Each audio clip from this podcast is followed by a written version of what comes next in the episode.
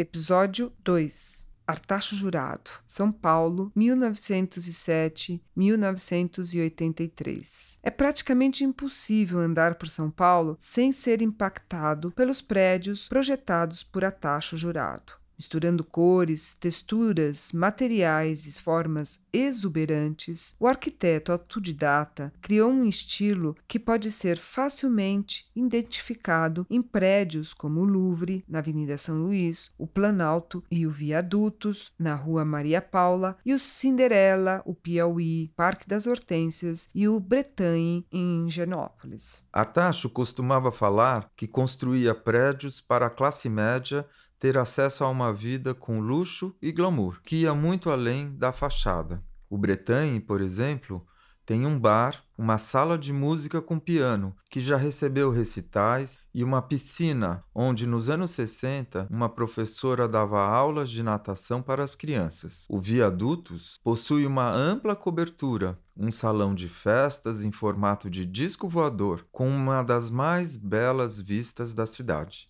Para tornar essas comodidades acessíveis, o arquiteto pensava em soluções como as amplas garagens do Bretagne, com vagas para alugar para os vizinhos e, assim, reduzir o valor do condomínio. Inventivo, foi um dos primeiros a vender os apartamentos na planta, a construir uma piscina na cobertura de um prédio o edifício Louvre, e a possibilitar que os compradores mudassem as plantas dos seus apartamentos durante a construção.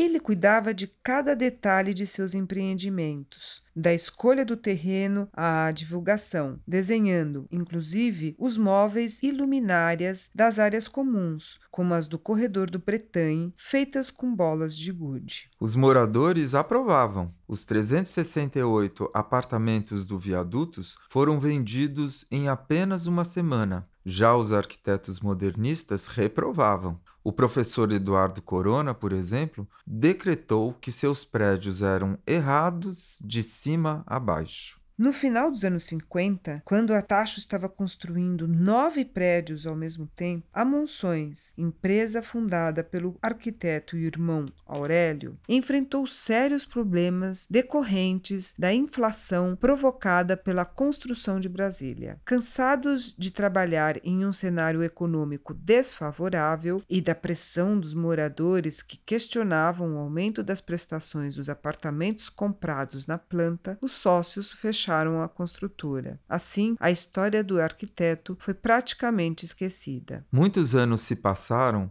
até que os primeiros artistas, arquitetos e jornalistas, inspirados pelo pós-modernismo, começassem, ainda que timidamente, a se interessar por sua obra.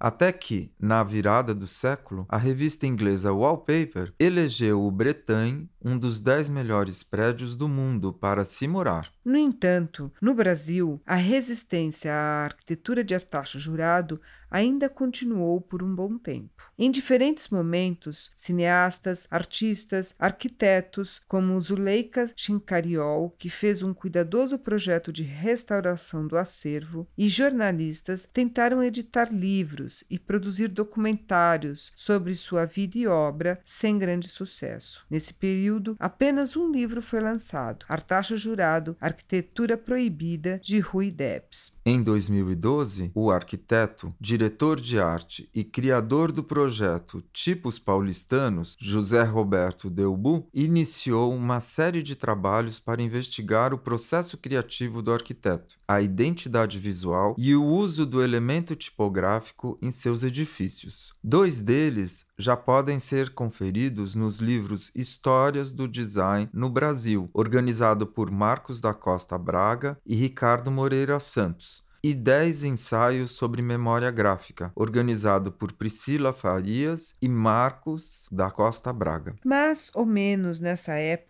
pessoas interessadas nas discussões sobre as cidades do futuro começaram a pesquisar sobre a obra de Artacho, que aponta caminhos para uma vida com mais qualidade, como nos prédios multiuso, as plantas com espaços generosos, mesmo nos apartamentos de um só quarto e os edifícios abertos para as ruas. Em 2017, a curadora de arte contemporânea Jéssica Varricchio e o antropólogo Guilherme Gilfrida criaram o Museu do Louvre Pau Brasil, projeto que toma o edifício Louvre como uma inspiração e espaço expositivo e que já teve várias edições, com exposições e publicações. No mesmo ano, o jornalista especializado em arquitetura Raul Juste Lores publicou, com enorme sucesso, o livro São Paulo nas Alturas, sobre a São Paulo dos anos 50, com um capítulo dedicado a Artacho Jurado. Esses trabalhos colaboraram para o surgimento de um novo interesse pela obra do arquiteto.